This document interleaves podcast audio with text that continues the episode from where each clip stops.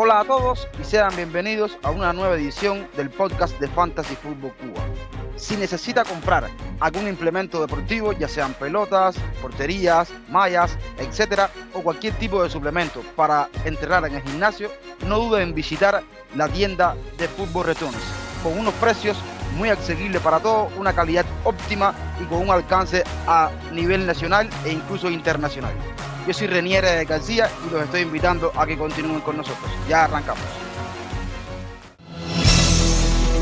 En la jornada 17 de la Liga Española, sin el Barcelona y el Real Madrid, el Girona en Montilivi doblegó al Sevilla con un gol de Ángel Herrera. Los Gironis se alejaron del descenso, del cual salió el español. Y en el Coliseo Alfonso Pérez ante Getafe y con otro gol de José Lu llegaron a 17 puntos. El punto más alto de fin de semana en España lo dio el Fútbol Club Barcelona, que volvió a bailar el Real Madrid, esta vez para ser supercampeón de España. De Gaby en Arabia, de un Madrid sin tono, de eso y mucho más hablaremos hoy. En el episodio de hoy estaremos hablando de la jornada 17 de la Liga Española y por supuesto, como plato fuerte, de la Supercopa de España. Para eso contamos con la presencia, como es habitual, de José. ¿Cómo estás, hermano? Sí, muy buenas noches, Renier. Un saludo para ti, un saludo para Ernestico y para todos los que nos escuchan. Como ya decía José, contaremos con la presencia de Ernestico. ¿Cómo estás, hermano? Muy bien, con un poco de frío, como me imagino que, que ustedes, que estos días aquí en Cuba estamos, estamos pasando unos días bastante fríos, pero nada, contento de estar por aquí. Un saludo para ustedes y para los gente. El frío estos días ha sido presente en, en nuestras vidas, ¿no? Es raro y bien escaso en, en la temporada, el, el, año en Cuba, ¿no? Pero esta vez sí ha, sí ha azotado en, esto, en estos meses. Y antes de comenzar, cabrón, con, con todo este tema de Liga y Supercopa, yo propongo ir a una, una pausa y ya regresamos.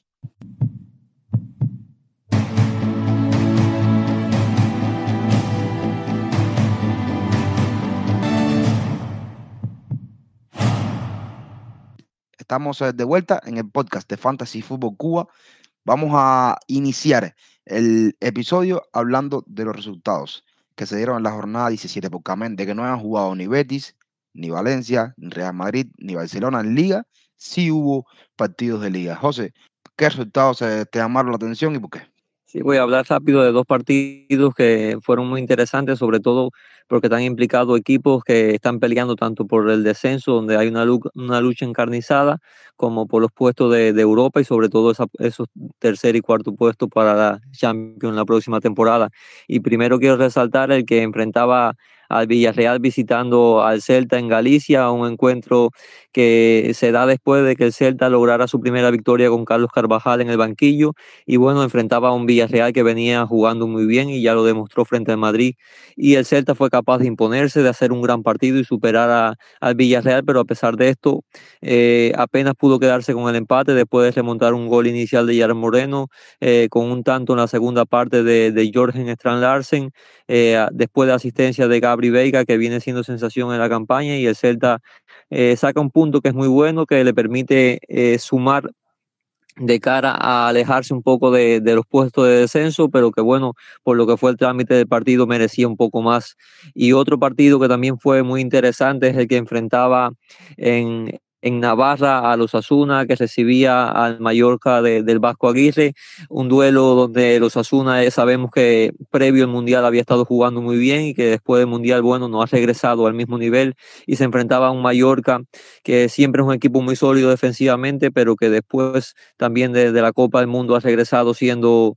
Eh, igual de, sólido defensivamente, pero mucho menos peligroso a la hora de atacar. Así lo había sido en los partidos anteriores. Se había llevado una victoria en el último minuto frente al Valladolid, que le sumó tres puntos importantísimos en un partido que había sido igualado. Y bueno, este también fue igualado, pero a pesar de ello, en este eh, fue el resultado totalmente opuesto, fue un, una jugada puntual, un error que le costó, le penalizó con el 1-0 que puso Aymar Oroz para los Asuna y bueno, eh, esta vez el, el, Mallorca no pudo sumar puntos y, se lleva una derrota complicada ante un Osasuna que sí suma tres puntos importantes en su lucha por meterse en Europa.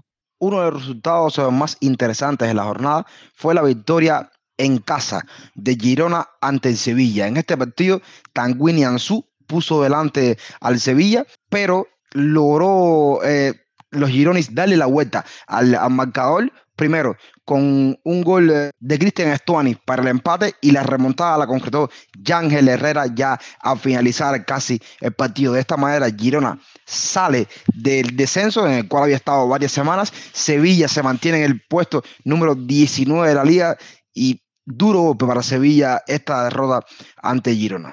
En el estadio José Zorrilla, Valladolid recibía al Rayo Vallecano. En este partido Cantrejo no iniciaba de regular, por lo que un penal que tuvo el Rayo lo, lo pateó si Palazón y el portero de Valladolid de Masip pudo atajar el penalti. Luego Palazón él mismo marcó el gol, el único gol del partido que le dio la victoria 1 por 0 al Rayo Vallecano sobre el Real Valladolid.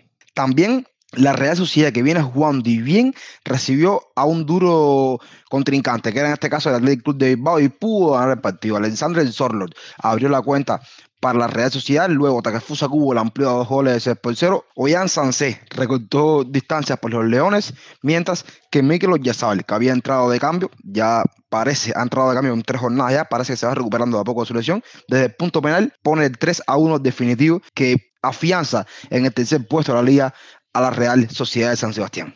En el Coliseo Alfonso Pérez se enfrentaban más que dos equipos, dos delanteros que han estado a gran nivel en este inicio de temporada, Enes Unal y José Lu. Uno por el Getafe y el otro por el, Español. Los dos anotaron. Primero fue José Lu, que en el minuto 6 marcó un golazo en la mitad del terreno para darle la ventaja al Español. Luego, un minuto después, Enes Unal logra el empate pero ya sobre el final, eh, Javi Puado marca el gol que le da la victoria al, español y, lo hace también salir de esa zona de descenso y acomodarse un poquito más en la tabla de posiciones.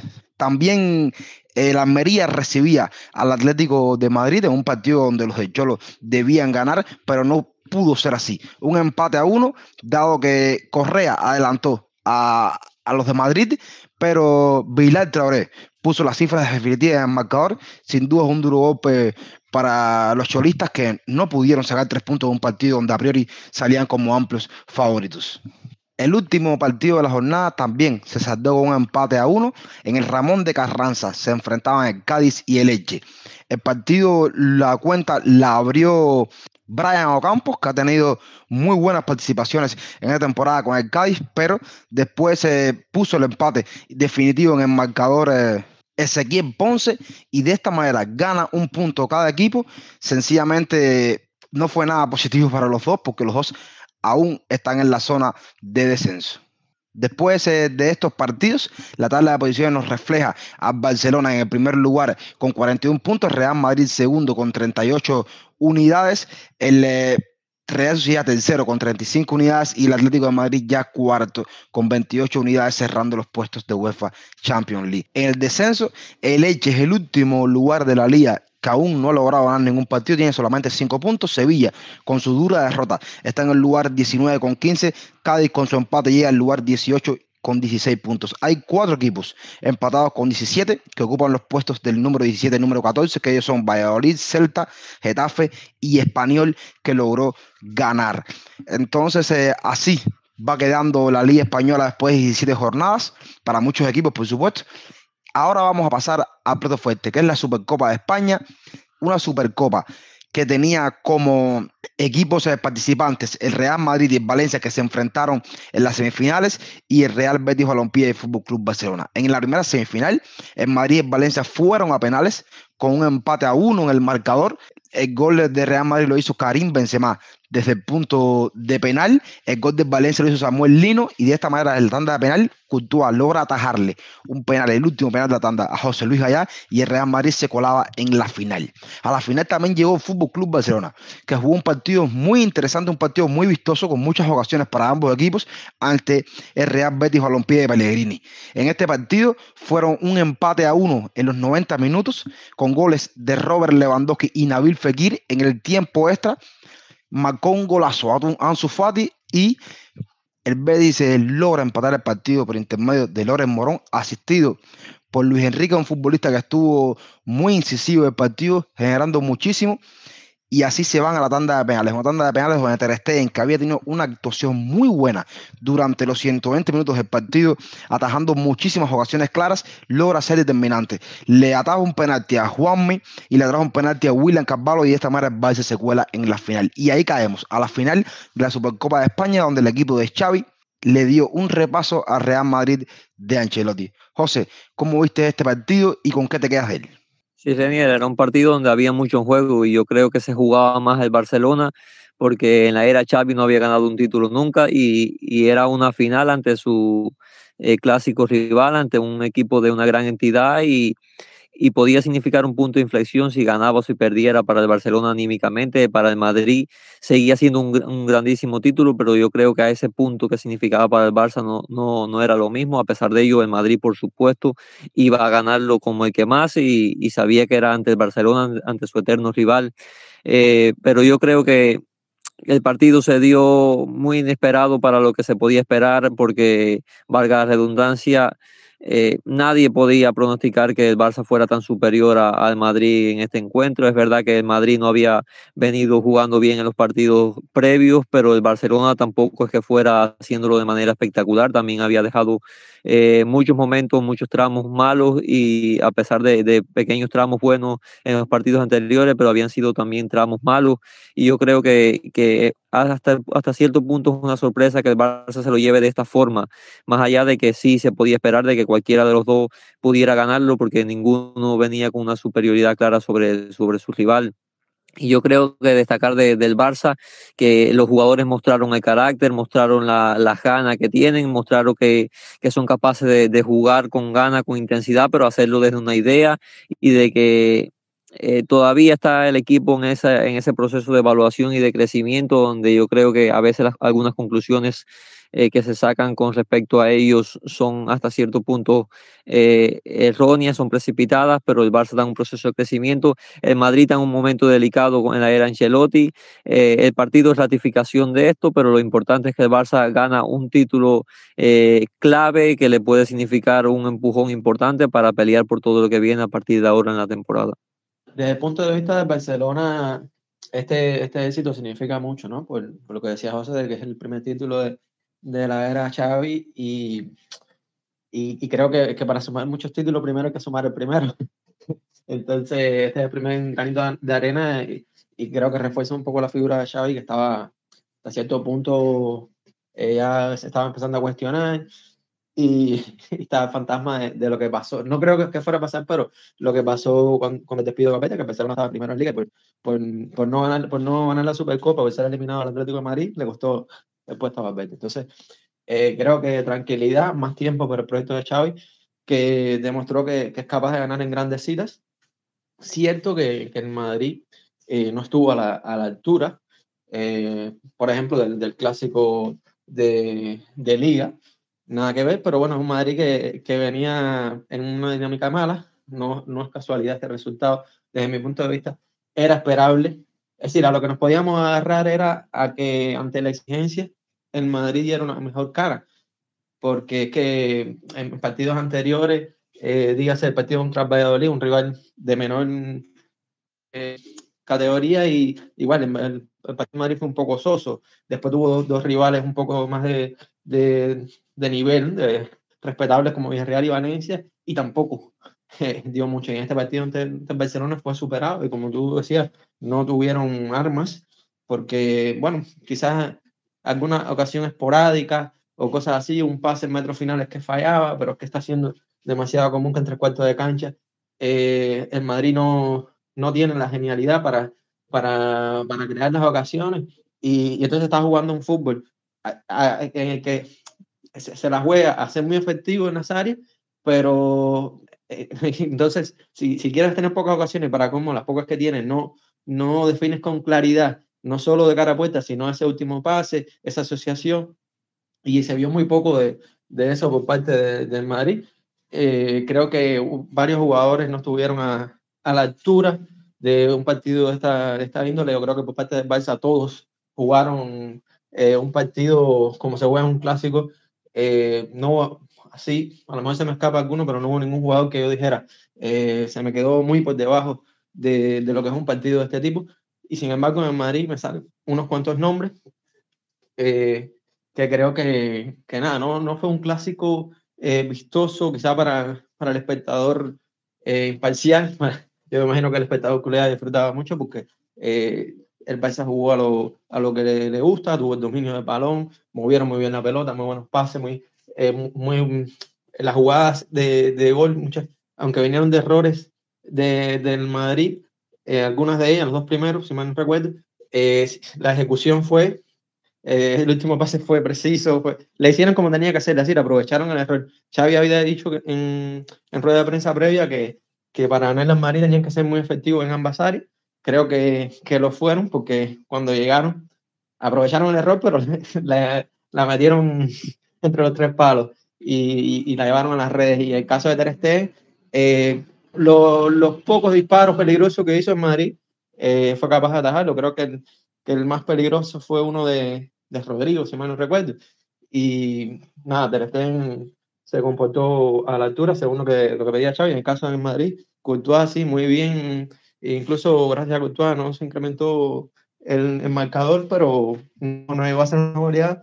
Pero en el otro área, en el área ofensiva, no, el Madrid no, no estuvo a un buen nivel y en el mediocampo creo que inexistente prácticamente. El, el mediocampo de Barcelona se comió al, al medio de Madrid, que creo que Cross vuelve a ser, al menos desde mi punto de vista, lo único salvable, pero es que Cross jugando de 5 y, sin, y jugando con, con, con un Modri a, a, media caña y un Valverde que, que todavía está en Qatar, eh, es complicado, es complicado y nada, esperemos que, que el Madrid eh, mejore su nivel si quiere, bueno, si queremos ver una liga competitiva hasta el final, porque está en una mala racha que si no, que si no, ya lo comentábamos en el podcast anterior, si no, no reaccionan, eh, esto puede ser un poco eh, complicado, le puede complicar la temporada porque hay muchos juegos, de pronto vienen partidos de Champions y, y el Barça está muy motivado, creo que, que el Barça se lleva por muy buen camino de cara a lo que, a lo que es la liga y, y la competición europea que tiene pronto contra el Manchester United en Europa League.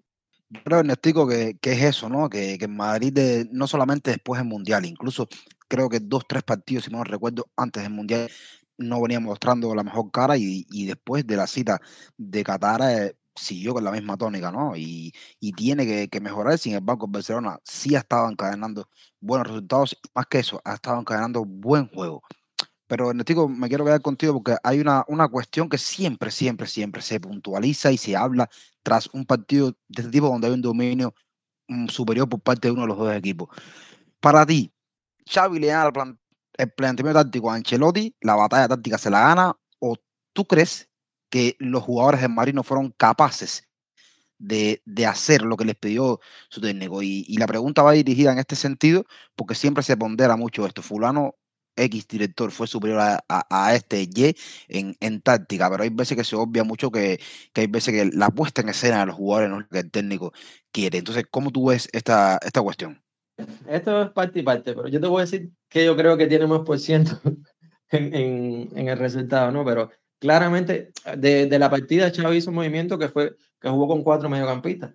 Eh, ya, ya eso te decía que quizás quería contrarrestar el hecho de que Madrid juega con, con ese de extremo derecho, que al final es una especie de, es un falso extremo, que es mediocampista. Entonces quiso hacer algo diferente. Eh, desde mi punto de vista, ya eso te, te da una medida de que, de, que, de que, esa decisión que toma Xavi eh, puede influir directamente en el partido. Y creo que, a ver, eh, Xavi y sus decisiones eh, influyeron en el resultado.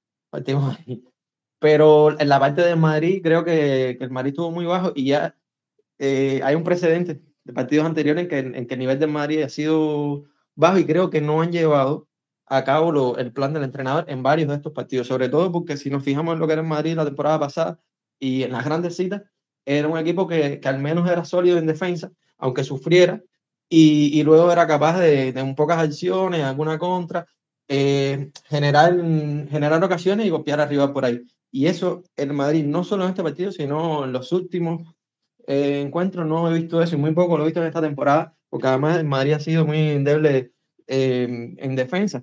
Entonces, por ahí creo que, que, que, se me va un poco.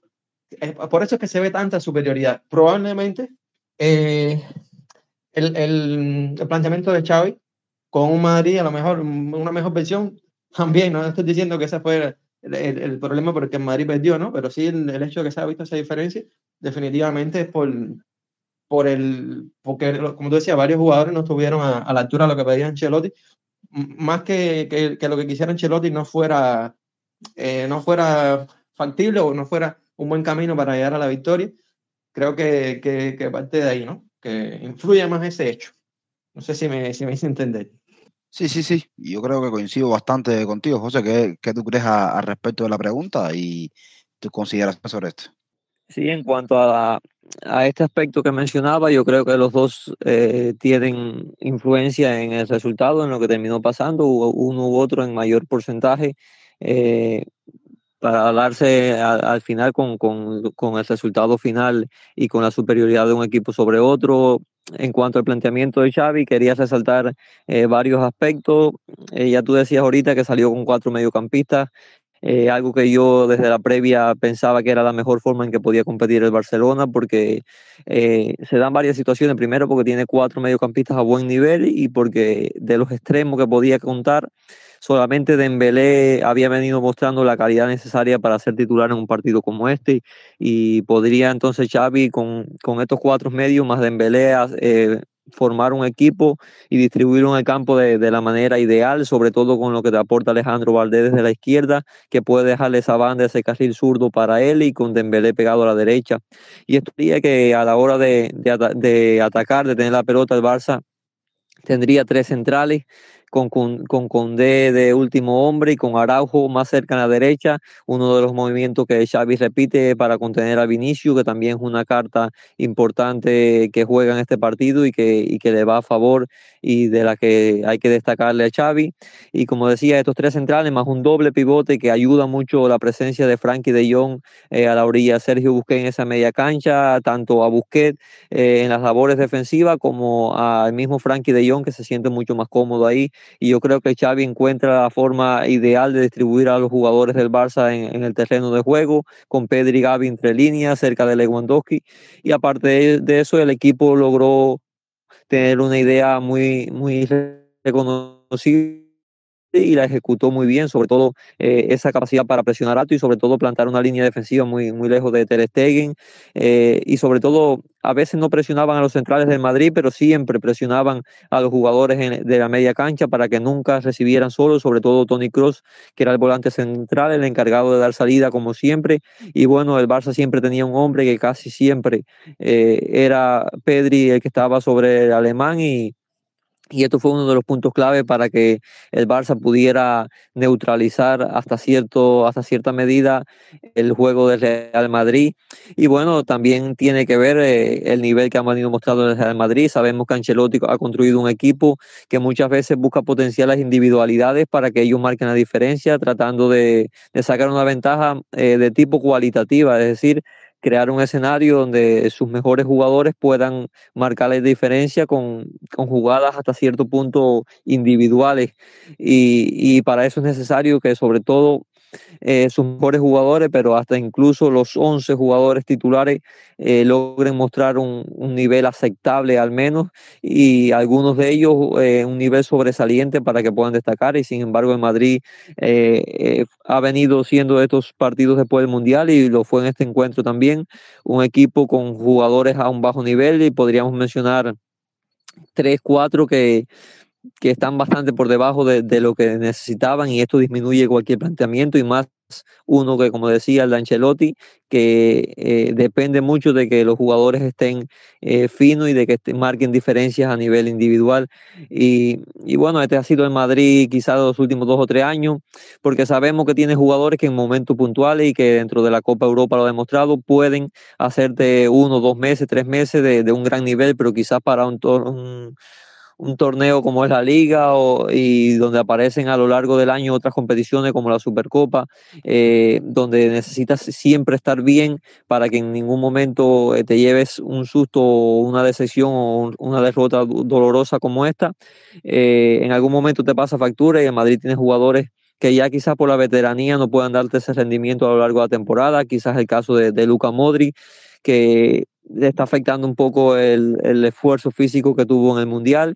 Eh, podríamos mencionar también a Carvajal, que, que en los últimos años ha tenido tramos buenos, pero ha tenido otros tramos donde eh, compite por debajo de lo que debería ser el lateral derecho del Real Madrid. Además, suma el equipo blanco a Mendy, que viene en una temporada mala y que está dentro de esa temporada mala en uno de sus peores momentos eh, en estas últimas semanas. Y estos son puntos que dificultan el, el, nivel competitivo que pueda dar Ancelotti. Yo creo que son ambas cosas, pero creo que como jugó el Barça a pesar de que el Madrid hubiera contado con estos jugadores, creo que hay un peso eh, hasta cierto punto un poquito mejor o un poquito superior por, por el planteamiento de Xavi. Yo le daría 60% al, planteamiento de Xavi y al funcionamiento colectivo del Barça y un 40% a que el Madrid estuvo mal a nivel colectivo, pero sobre todo a nivel individual. José, tú hace de varios puntos en Real Madrid de, que estuvieron abajo a nivel inestico hay una, una cuestión interesante ahora mismo. Estamos eh, ya en lo que es esto de, de, del mercado de invierno de, de, las ligas de fútbol europea, ¿no? Y hay posiciones que en Madrid se ve débil. Y yo creo que en este partido los jugadores de esas posiciones se resaltaron aún más. Yo te voy a hacer una pregunta de dos posiciones que para mí ahora mismo en Madrid no están a la altura e incluso y más todavía, mirando lo que una vez tuvo en esos laterales, me refiero a los laterales, ya, ya lo digo, eh, lo que tuvieron una vez eh, eh, jugadores en esos laterales, hoy no se les replican la calidad que tienen. Entonces, entiendo, tú ves esa posición como una posición que Madrid debería reforzar, aunque no hay ningún rumor de nada de esto. ¿Cómo ves este tema? Son posiciones que, que el Madrid definitivamente está descuidando, no solo por el hecho de, de no reforzar, sino de no reforzarla trayendo algo de afuera, sino de que desde la propia cantera eh, es decir, no, tampoco le ha dado eh, peso, le ha dado oportunidad a jugadores de, de la cantera. Y, y, entonces, al final, tienes a, a un Carvajal que te rinde, como esa temporada pasada, que te rindió durante un corto periodo de tiempo a buen nivel, pero no te, no, no te cumple todo el año. Lucas Vázquez, que, que debería ser un, un lateral eh, puntual para determinadas situaciones o para determinados partidos menos importantes, termina jugando más minutos de lo que debería jugar como lateral, porque casi todos los equipos tienen un lateral que te juega, no sé, el 90% de los minutos y, y, el otro esporádicamente, ¿no? A no ser que tengas dos laterales de, de mucho nivel. Entonces, el, el, lateral derecho más lo tiene descuidado. Y el, el lateral izquierdo, eh, el nivel de Mendy esta temporada ha sido mucho más bajo de todo lo que se le había visto. Y, y se contaba, yo recuerdo que, que en pretemporada se hablaba que con la llegada de Rudiger Alaba en izquierda podía ser una opción. Ya el propio transcurso de la temporada y lo que viene siendo la carrera de Alaba en los últimos años como central demuestran que eh, Alaba no pasa a ser una solución puntual en determinados partidos como lateral. Por tanto, eh, sí, están cojos los dos laterales y me extraña que no haya ningún rumor.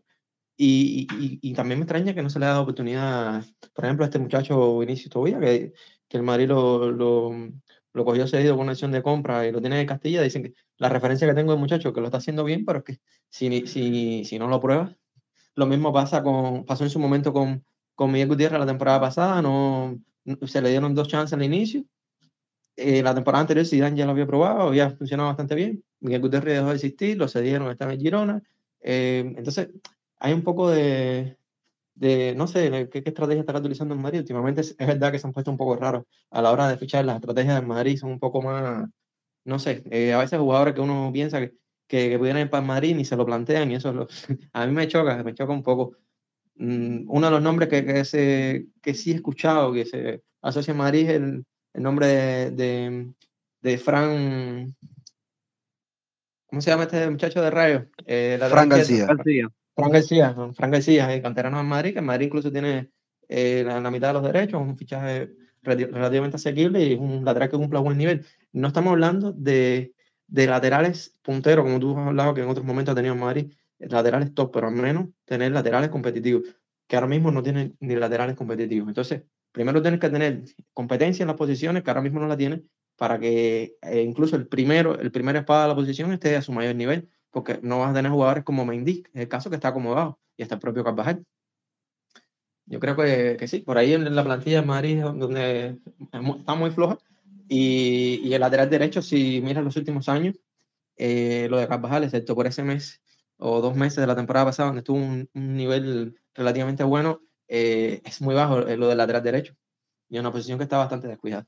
Yo coincido en contigo y, con el tema de, que sean top y darle tiempo, yo creo que es un proceso que, que, los equipos tienen que aceptar, ¿no? ¿no? No vas a tener a 11 jugadores que lleguen al equipo siendo cracks y ya con un nivel probado, ¿no? Eh, va a tener posiciones que tú vas a tener que apostar por un jugador joven y, que evolucione contigo, no que evolucione fuera. Yo creo que, que en Madrid me parece a mí que esa ha sido su gran deuda, no apostar por algunos jugadores o en algunas posiciones por jugadores que se han desarrollado desde dentro y simplemente tratar de buscar el talento afuera y la, y la política de fichaje de Madrid para mí también sigue siendo rara porque lo que tengo en, en la mente es que van por estos jugadores promesas que le cuestan muy caro y, y no van eh, a hacer un, un, estudio o por lo menos es lo que se percibe, ¿no? Por lo menos de cara al equipo regular, un estudio de un jugador que tenga una cierta eh, eh, proyección y tal, no, no lo he visto así, simplemente traen a Chomeni, ok, un jugador fuera de serie, pero costó lo que costó, aunque pueda salir barato después de a cinco años, ¿no? Pero eh, es la millonada para el jugador y si no, no, no puede llegar a Madrid. Parece que eso no, debe ser siempre así. Igual que la posición del delantero centro se la veo un poco coja. Mm, por supuesto que Benzema ahora mismo no lo va a sentar nadie, pero no tiene suplente Benzema. Si Benzema se, se le sale un uñero es una complicación porque no hay quien ocupe esa posición de delantero. José, ahora mirándonos para el lado del Fútbol Club Barcelona, hay una preguntita que quiero hacerte. ¿Crees que este planteamiento con los cuatro mediocampistas sea que utilice Xavi o crees que esto fue un momento puntual, como lo usó con el Atleti, ahora lo usó con el Real Madrid? ¿Cómo ves esto? Bueno, yo creo que a día de hoy es lo mejor que tiene por, por el nivel de, de, los jugadores, porque los cuatro mediocampistas, como yo dije ahorita, eh, merecen ser titular, al menos de John, Pedri y Gaby tienen el nivel para, para ser titulares indiscutibles y Busqué, bueno, demostró que cuando encuentra un escenario ideal donde el equipo logre ejecutar bien su idea, bueno, puede ser un jugador que todavía puede hacer buenos y grandes partidos como titular en esa media cancha. Sería eh, la duda que habría si Busquets eh, se mantendría como el cuarto mediocampista, que además es el capitán del Barcelona, o si incorporaría a uno de los extremos, pero el problema es que el resto de extremos están a un nivel por debajo de, lo que necesita el Barcelona para su equipo titular. Quizás Rafinha sea el jugador con más capacidad de crecimiento y de ganarse ese puesto, pero el brasileño ha demostrado irregularidad en su juego y ha demostrado que quizá un poco la presión de jugar en el Barcelona, eh, sabemos que es algo bien complicado, pero no, no ha demostrado ser ese jugador que, que, había sido en el Leeds y que había demostrado más virtudes de, de, lo que ha mostrado aquí en Barcelona, incluso una pierna zurda de, de, gran nivel de cara al disparo hacia la portería, pero también en centros peligrosos, en balones largos, y es algo que le hemos visto menos, incluso en los duelos uno contra uno se le ve hasta cierto punto presionado y con, con ese temor a, perder el duelo, y yo creo que, que, es uno de los jugadores que puede ganarse el puesto, pero eh, tiene que dar un paso adelante el jugador. Ferran Torres está en una situación complicada y, y el otro que sería Ansu Fati, el problema físico que, que tuvo, eh, que ha sido importante, le ha disminuido. Bueno, son jugadores con, con, los que hay duda. Como decía, a día de hoy yo creo que lo mejor para el Barça son los cuatro mediocampistas porque permite que De Jong busque haga un doble pivote y que Pedri y Gavi se encuentren entre líneas, que además los cuatro son capaces de, de encontrarse y de asociarse muy bien. Eh, acerca mucho a Pedri, a Gaby y a Lewandowski, tres jugadores que ya demostraron en la Supercopa y lo han demostrado en varios partidos, son capaces de asociarse muy bien eh, en esas situaciones con poco espacio, muy cerca de, del área rival. Y yo creo que, que esto es fundamental para el Barça porque hemos visto que cuando no está el doble pivote este en salida para el Barcelona, Pedri tiene que hacer muchas funciones de bajar, a descender, a, a dar salida y yo creo que ahí el Barça todavía no tiene el funcionamiento colectivo para compensar ese tipo de movimiento.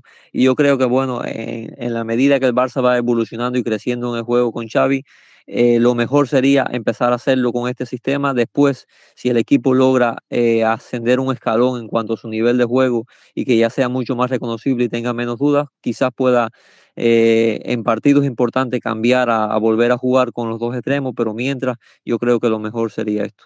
Fíjate que, que yo lo veo como que va a ser, para decirlo de alguna manera, su, su once eh, de gala o, o el once apagafuegos, ¿no? Yo creo que tal vez a lo mejor en Liga vamos a, va a enfrentar un equipo eh, de mejor entidad y puede buscar otro tipo de variante, pero por ejemplo, visualizando el calendario más cercano al Barça, estoy, si no pasa nada raro de lesiones y tal, estoy casi seguro que contra Manchester en, en esa Europa League va a usar un equipo similar al que usó con el Real Madrid. Y un datico que, que me había dado cuenta del partido y es que segundo clásico consecutivo que aparece Araujo y segundo clásico consecutivo con el uruguayo de regular, que Barcelona logra eh, ser muy superior al Real Madrid, pero no solamente en ofensiva, sino limitarlo muchísimo a la hora de Madrid de atacar. Me parece que, que el regreso de Uruguayo le da un oxígeno a esa defensa porque eh, sencillamente, a mente que no recibió casi goles en la liga, son seis goles en liga y tal, pero con el uruguayo ahí se, se solidifica mucho más en defensa y, y taponean ese lateral derecho que podía ser eh, hasta cierto punto una debilidad para el equipo blaugrana. Yo creo que ya podemos ir eh, despidiendo el episodio, un episodio donde hablamos eh, de los partidos de liga y por supuesto hicimos mayor hincapié en la final de la Supercopa de España que vimos a Barça ser supercampeón de España. Yo agradecerle a ustedes por la presencia aquí hoy, agradecerle a los oyentes por el tiempo que nos dedican cada semana y los dejo para que se despidan. Nos vemos en la próxima. René, un gusto haber estado por acá. Esto para mí hoy fue una especie de desahogo, fue una visita al psicólogo que dice que cuando, cuando uno habla de los problemas se siente mejor. Bueno, después de, esta dolorosa derrota como madridista, creo que, que haber conversado un poco sobre ella me, me hace digerirla mejor. Un saludo. Bueno, un saludo para todos los que nos escucharon y siempre es un placer estar por aquí hablando de, del grandioso fútbol español. Estamos llegando al final del episodio de hoy. Ha sido un placer eh, contar eh, con todos ustedes por aquí. Recuerden que pueden seguirnos en las redes sociales. En Twitter nos encontramos bajo la cuenta arroba fan-food-cuba. También pueden seguirnos en Telegram y ser parte de nuestra comunidad y participar en el debate que tenemos a diario. Yo soy Renier, ya me estoy despidiendo. Recuerden que en la descripción del podcast aparecen las cuentas personales de cada uno de nosotros y como siempre les digo, chao, los quiero y cuídense.